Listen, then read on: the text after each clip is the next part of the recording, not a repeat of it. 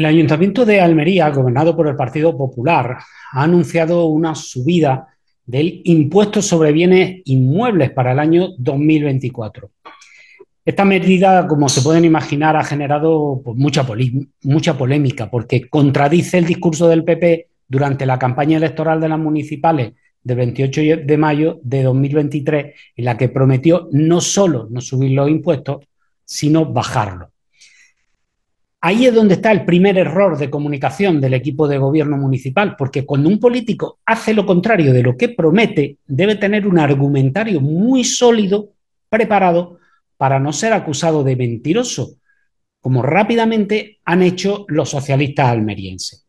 El equipo de gobierno, para justificar la subida, ha utilizado los mismos conceptos que el Partido Socialista Obrero Español cuando incrementa la fiscalidad en aquellas administraciones que gobiernan, que los servicios públicos cuestan dinero y hay que pagarlo. Y ahí es donde encontramos otro error de comunicación, se llama reversibilidad. En este caso vale tanto para el PP, que es quien lo sube, como que para el PSOE, que es quien los critica. ¿Por qué subir los impuestos? Está bien y es justificable si lo hace el gobierno del Partido Socialista de Pedro Sánchez y mal si lo hace el Ayuntamiento de Almería en manos del PP. Y ahora se lo digo exactamente al revés. ¿Por qué está bien cuando lo hace el Ayuntamiento de Almería en manos del PP y mal cuando lo hace el gobierno central del Partido Socialista en manos de Pedro Sánchez? Otro error importante en el plano comunicativo es la falta de empatía porque cuando se pide un esfuerzo fiscal a la familia almeriense, hay que predicar con el ejemplo. Más allá de contarnos cuánto ha subido el coste de los servicios municipales, lo lógico habría sido acompañarlo de algún tipo de recorte de gastos, miren, aunque sea simbólico, como puede ser reducir el personal de libre designación, por ejemplo, o atar en corto a las concesionarias que suponen el mayor gasto del ayuntamiento cuyos servicios son francamente cuestionables. Insisto en que no estoy hablando de si es necesario o no subir ese impuesto, esa es otra historia. Estoy hablando de errores de comunicación. Y, como le decía, desconozco si hay otros impuestos municipales que podrían haber, eh, sobre los que podría haber actuado el equipo de gobierno para obtener un incremento de ingresos eh, similar al que espera con la subida del IBI. Pero subir precisamente el IBI es otro error de comunicación.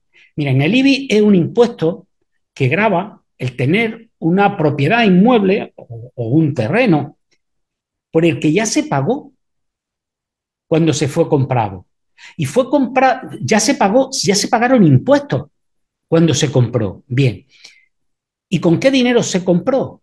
Con el dinero que uno ha ganado trabajando. Y ese dinero que uno gana trabajando también supone el pago de impuestos, el de la renta.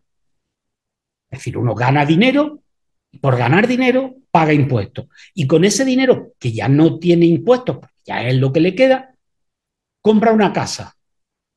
Y esa casa lleva unos impuestos que también hay que pagar. Y una vez que ya la casa es tuya, tienes que pagar un impuesto todos los años. ¿Por qué?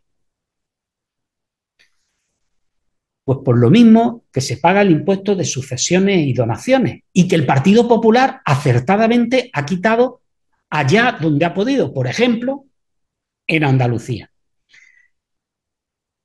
Y todo esto, insisto, se acaba justificando con que como todo sube, pues los impuestos también. Y así llegamos a la conclusión de que la mejor manera de aliviar la inflación a la familia almeriense es aumentar la fiscalidad 72 euros anuales de media, que vienen a sumarse a la subida del precio del agua, en este caso está justificada por, la mejora del servicio, a la subida de los combustibles, a la subida de la cesta de la compra, y bueno, sí, es cierto, todo sube, pero nos habían dicho, nos habían dicho que bajar los impuestos generaba riqueza y aumentaba la recaudación. A ver si no va a ser verdad. Pero el caso es que llegamos al final, donde tenemos que recordar los alrededor de 30 millones de euros que el gobierno municipal nos dijo que había de superávit al cierre de cuentas de 2022. Esos 30 millones no habrían podido paliar el incremento fiscal al que vamos a tener que hacer frente en 2024.